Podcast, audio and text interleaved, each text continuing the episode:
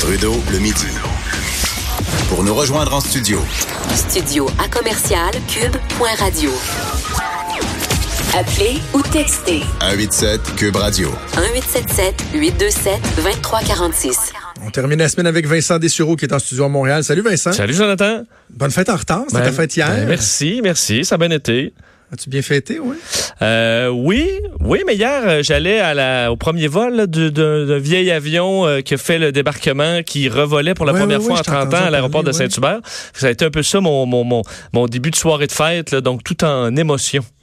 Ok, Je te dirais. Hey, on n'a pas tant de temps. Tu as beaucoup de très bons sujets. Je ne sais pas jusqu'à quel point ta pile était en ordre, mais je te sac ça sur le bord. Peu importe. Euh, OK, commence. euh, un décodeur de pleurs de bébé. Est-ce à dire qu'on pense qu'on pourrait euh, entendre un bébé pleurer, chigner, être en crise et euh, réussir à comprendre qu'est-ce Ben, qu'il nous dit? On en, on en est là, alors qu'on a vu ça dans des émissions, me semble, des fois d'humour, ou euh, dans les Simpsons, il me semble, des décodeurs de cris de bébé.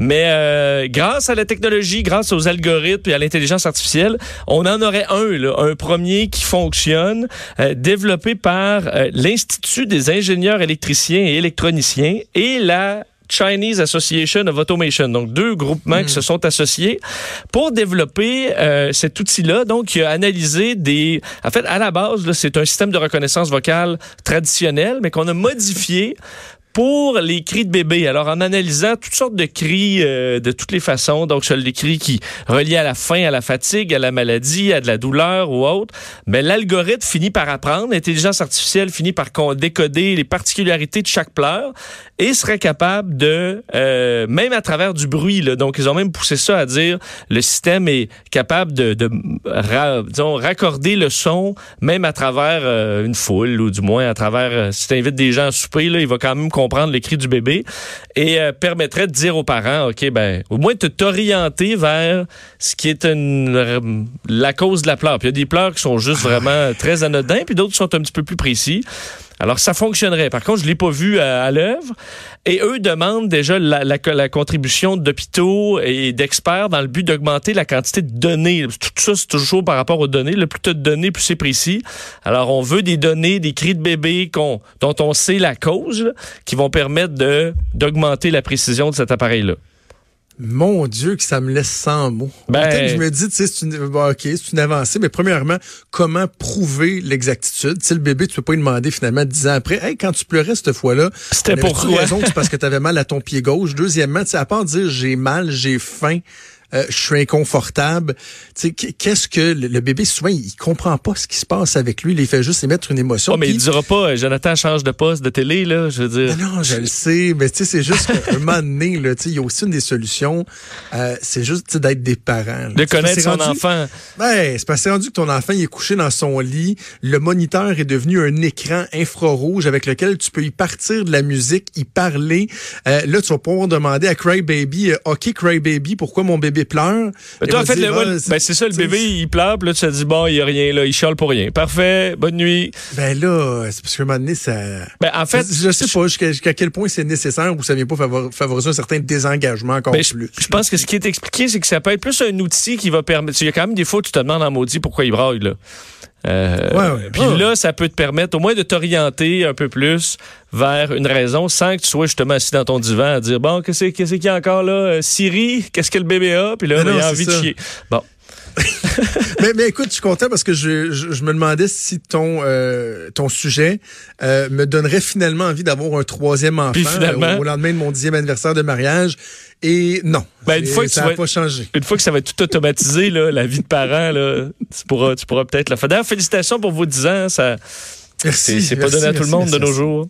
Merci, t'es gentil. Bon, OK. Avez-vous le goût de tuer votre boss? Ouais, ben, en fait, tu, me- tu euh, me poses- tu me présentes ça comme ça. Ouais, là. je, je- répondrai pas parce qu'il est peut-être à l'écoute. ben, en fait, moi, Euh, Ben, moi, je peux répondre. J'ai pas le goût de tuer mon boss, là. En fait, Ben je non, pense pas avoir jamais. intense, Ben, hein. en fait, puis je me demande, j'ai vraiment, j'ai eu quand même quelques boss pas nécessairement parfaits, là. Mais on Euh, parle vraiment de concrètement tuer, là, pas dans, au sens figuré. Genre, il me semble le tuer. Vraiment Ben, tuer. Là. Effectivement, parce que l'Université de Londres est sortie avec, euh, en fait, une chercheure dans, dans, dans ce domaine-là, Julia Qui est sortie sur le désir de tuer son patron, qui serait, semble-t-il, quelque chose d'assez récurrent dans la population. On dit, on qu'une personne sur deux a déjà fantasmé à l'idée de de d'assassiner son patron. Euh, et elle, ce qu'elle explique, c'est que même si c'est très très répandu, c'est pas nécessairement une mauvaise chose de fantasmer à l'idée de euh, tuer son son patron. Qu'au contraire, c'est quelque chose qui euh, fait du bien dans certains cas, va euh, peut-être vous empêcher de passer réellement à l'acte, de de se l'imaginer. Et qu'à la base, c'est un, exercice d'empathie. Euh, t'as le goût de, tu sais, tu dis, je l'ai donc bien, lui, mais admettons que j'y faisais ça, là. Est-ce que là, hop là, ah ouais, mais c'est vrai que là, il souffrirait. Donc euh, là, tu te, sens, tu te sens un peu plus empathique envers ton patron, puis ça te soigne un peu quelques blessures. Tu? T'es moins frustré de t'imaginer y faire vraiment du mal. Parce qu'elle explique la quantité de monde qui passe à l'acte, c'est minime, là. Il y a quelques psychopathes Oui. ou, ou autres. Mais que le On fait de. suggère aussi de se faire faire des punching bags à l'effigie de votre femme ou de votre mari. Comme ça, quand vous avez envie de les battre, là, fessez-tu le punching bag, là, c'est parfait, c'est bon. Après ça, vous allez être comme tout détendu. J'ai envie de, donner un, conseil, là, euh, tu vraiment, là, très profond, là. Changez de job avant d'en arriver là. Ouais, mais fois, ta- mais tu sais, tu peux aimer ta patron, job, mais là. tu peux aimer ta job, mais ton patron est. Oh, mais tuer Vincent, on parle de... non, mais on tuer. dit pas que tu as le goût de, ben, tu sais, que tu as le goût de passer à l'acte, mais que tu vas fantasmer à l'idée de. Et que ça, c'est pas nécessairement un signe que vous êtes un psychopathe, parce que il y a 1% de psychopathes dans la, on dit qu'il y a 1% de psychopathes dans la population, puis 50% qui rêvent de tuer le patron. Alors, euh, ben, sachez-le, les, rêvé de tuer quelqu'un. Mais les, pat- patrons qui nous écoutent, sachez-le, il y a vraiment beaucoup de vos collègues qui veulent vous tuer. là. C'est Euh, bon. et- Prenez- et- vous prenez ça positivement. Ben, ça les empêche de passer à l'acte. C'est un peu ce qu'on dit. Et d'ailleurs, après les patrons, les gens qu'on veut le plus tuer, euh, ce sont, je sais pas c'est qui, c'est une idée? Euh, qu'on veut le plus tuer? Non, j'oserais pas. C'est les, les ex-partenaires, là. OK, OK. Alors ça, ça, ça revient. Alors évidemment, faites pas ça, mais de se l'imaginer, c'est pas nécessairement mauvais, c'est ce qu'elle a dit.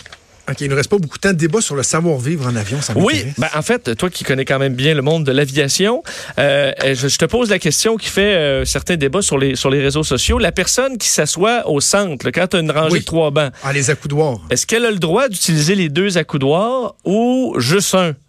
Est-ce que ça va de soi que tu dis t'es en- t'es dans une sandwich d'humain, t'as le droit aux accoudoirs? L'humoriste australien Jim Jeffries a fait un très bon numéro là-dessus sur l'étiquette en avion. Euh, moi, je pense qu'étant donné que t'es pogné en sandwich, tu devrais avoir le droit à deux accoudoirs. De toute façon, les deux autres, ils ont chacun leur accoudoir. Euh, bon, En plus du hublot ou de l'espace dans l'allée. Ben, tu vois, c'est pas l'option qui, qui gagnait dans un sondage. On dit que 54% des gens disaient No way, euh, la personne du centre n'a pas les deux accoudoirs. Et 46 disaient oui. En fait, tu avais le choix entre euh, pas question ou euh, ben oui, c'est évident. là. Alors, euh, c'est la majorité disait non, non, t'as pas les deux, les deux accoudoirs.